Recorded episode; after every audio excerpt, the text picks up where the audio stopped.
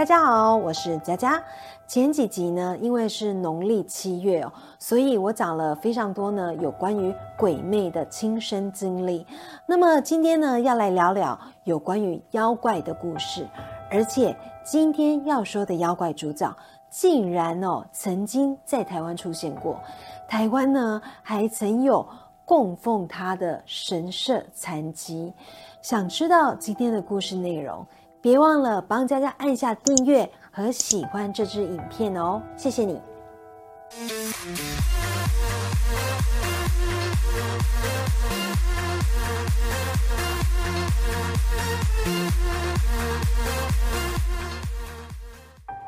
说到世界各地的妖魔鬼怪啊，一般来说，如果是西方国家，多数的人哦，直觉就会想到吸血鬼。狼人，那么讲到东方国家，像是中国的话呢，大家就会想到僵尸，或者是《白蛇传》里面的白素贞。不过呢，白蛇娘娘现在给人家的印象比较像是神奇啦。那么如果是日本哦，你会想到什么呢？日本呢是一个非常有名的妖怪国家，妖怪特别的多，走到哪里呢都有妖怪的故事。多到还出了《妖怪手表》呢这一部动漫。不过话说回来哦，如果是问我，我就会想到呢，作福童子、花子，或者是裂嘴女，还有河童。那么今天呢，要跟大家说的妖怪主角，就是日本非常有名的河童。不知道呢，您对合同的印象是什么啊？关于它的描述哦，通常都是身高大约在六十到一百二十公分左右，和小学生哦差不多高。然后呢，他的头顶上有一个像是盘子的覆盖物，在这个盘子旁边呢，还有一些头发，有点像是地中海型的发型。它的五官长得有点像人。只是呢，它的嘴巴像是鸟嘴，也有人说呢是鸭嘴。它的背上呢还有龟壳，全身有着像青蛙一样的绿色皮肤。手指头有人说是三根，有的描述是四根。动漫里面呢还有五根，但同样的是手和脚哦都有蹼。它们出现的地方哦大多在河边、溪边。池塘以及沼泽，日本有的地方哦，对他们的描述是说呢，他们是爱捣蛋的妖怪，在你游泳的时候呢，会拉你的脚，然后玩起捉迷藏。那有的地方是说呢，他们是会把人拖进水中的恶鬼，但有的地方是说呢，河童哦，他是善良的妖怪，他们会拯救失足落水的人。这样有名的妖怪，你知道吗？他竟然呢，曾经在我们台湾出现过，而且在当地哦，竟然还有他的神社以及传说的存在。接下来要说的故事呢，是台湾作家周鼎国先生所授权的，同时呢，也是台湾妖见录的作者。他是一名热爱台湾土地的作家，从求学时期哦，就走过全台湾的各个乡镇。那么，因为他本身的体质比较特殊哦，所以在读书的时候呢，就常常遇到一些无法解释的怪事。长大之后呢，在因缘际会下，这种特殊的天分哦，让他每到一个地方，就能够接收到异世界给他的讯息，而这些异世界的朋友会用意念的方式呢，将他们要说的话，用电影的方式。呈现给周鼎国先生。其实换个角度想，他省下蛮多看电影的钱耶。那这个故事呢，是发生在台湾新竹县尖石乡的游罗河。当时哦，台湾还没有光复，所以呢，还是日本的殖民地。在西元一九零九年的时候，也就是明治四十二年的时候。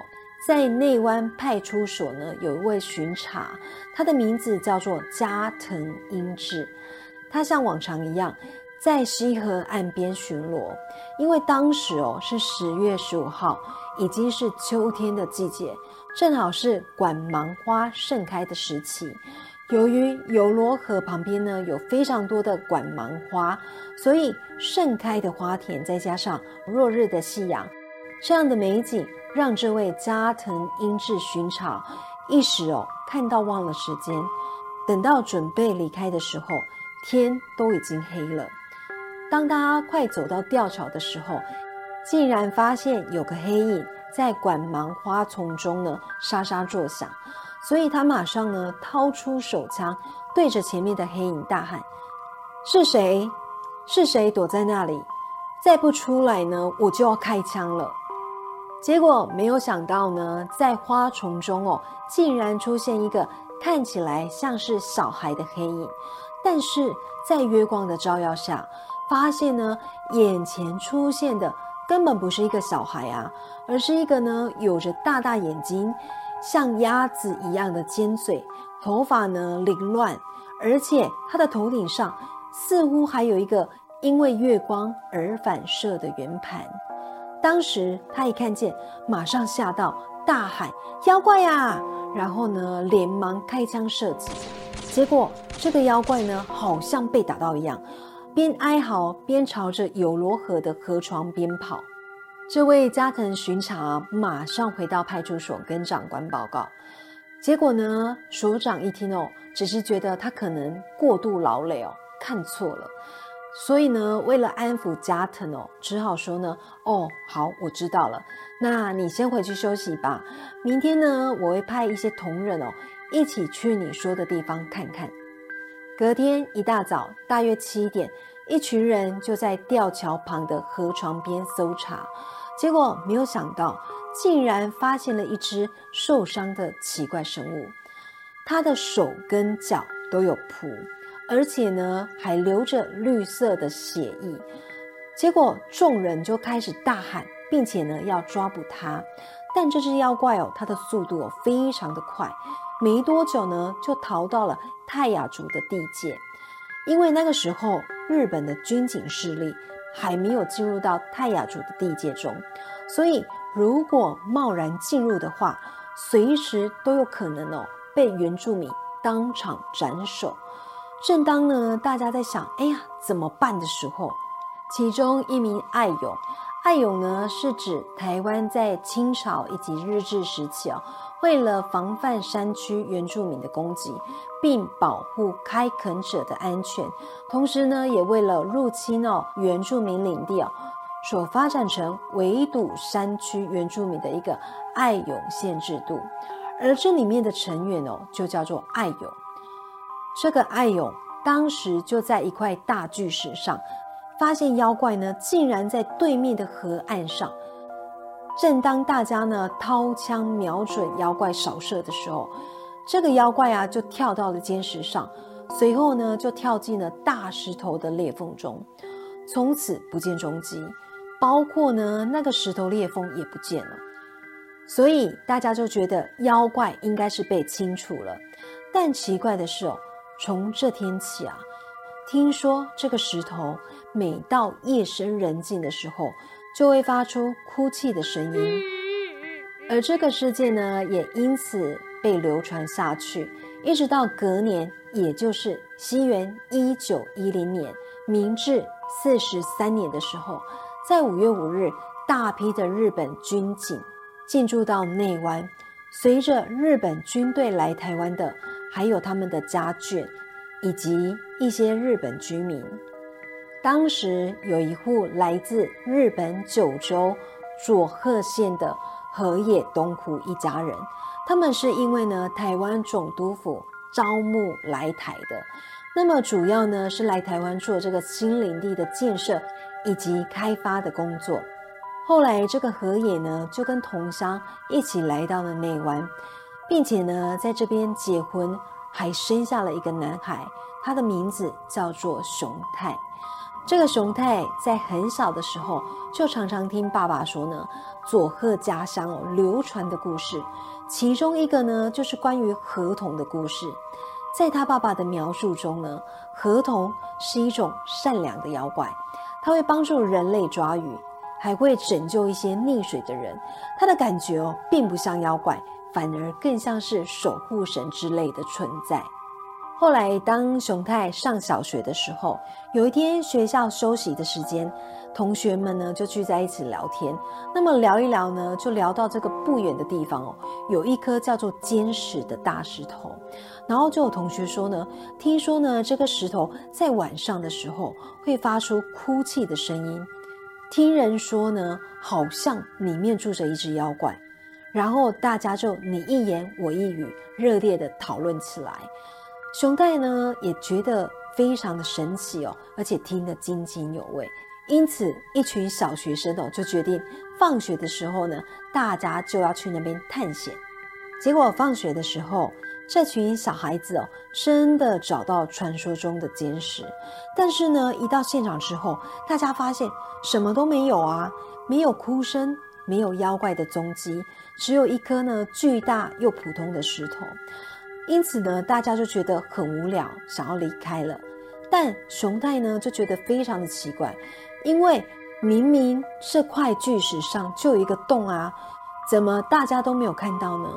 所以等到同伴回家的时候，他就朝着这个洞穴里面看，结果竟然真的看到了一只奇怪的生物，而且这只生物长得就像小时候爸爸说的故事里那种。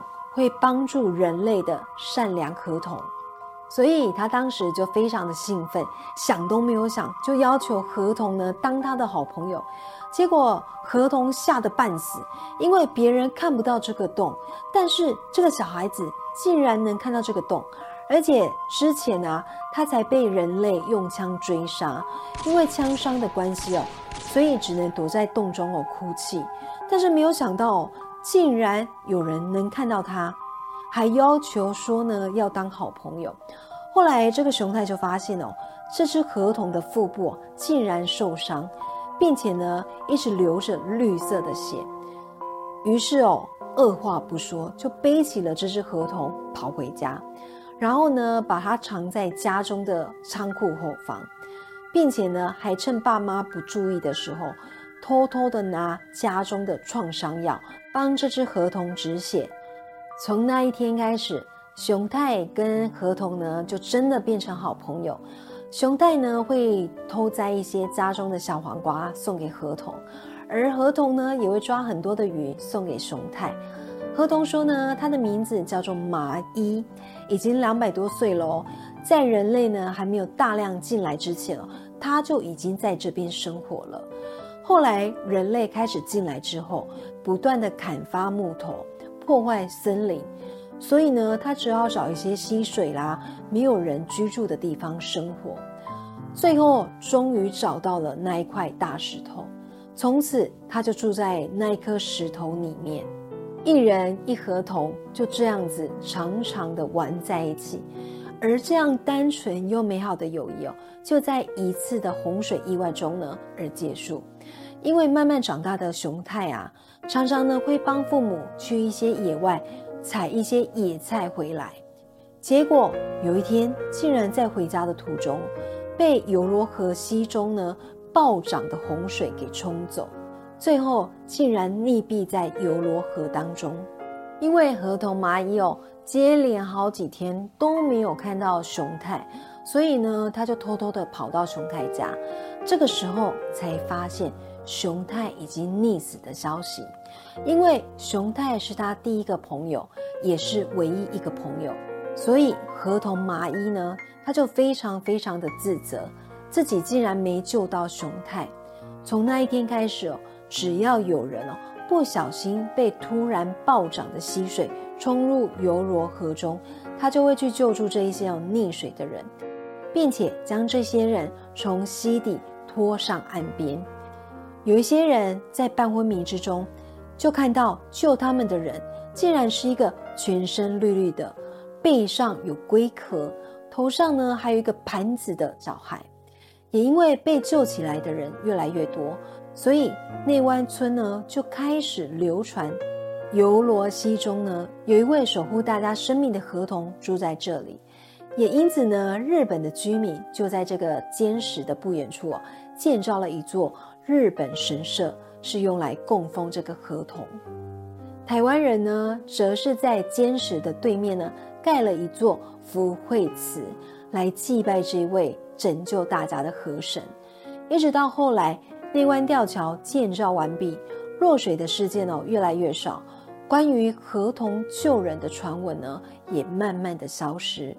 在周鼎国先生的著作《台湾妖剑录》当中哦，结局呢是老天爷被熊太以及麻衣的真诚友谊给感动，所以呢，熊太就成了当地的河神，而麻衣呢变成了巨大的青蛙石，并且成为这边的守护神。两位共同守护游罗河，在当时哦，日本人呢还曾经盖了一座河童神社。里面有一尊呢用黄金打造的小河童像，但是呢，在战乱之后，这一尊小河童像呢已经不知去向了，而这个河童神社呢，也在日本人离去之后呢就荒废了，所以现在呢，只能看得到被拆除后所留下的基座。今天的故事大家还喜欢吗？老实说，我个人呢是蛮喜欢的。为什么呢？因为平常哦出门都是为了工作，很少有时间出去游玩。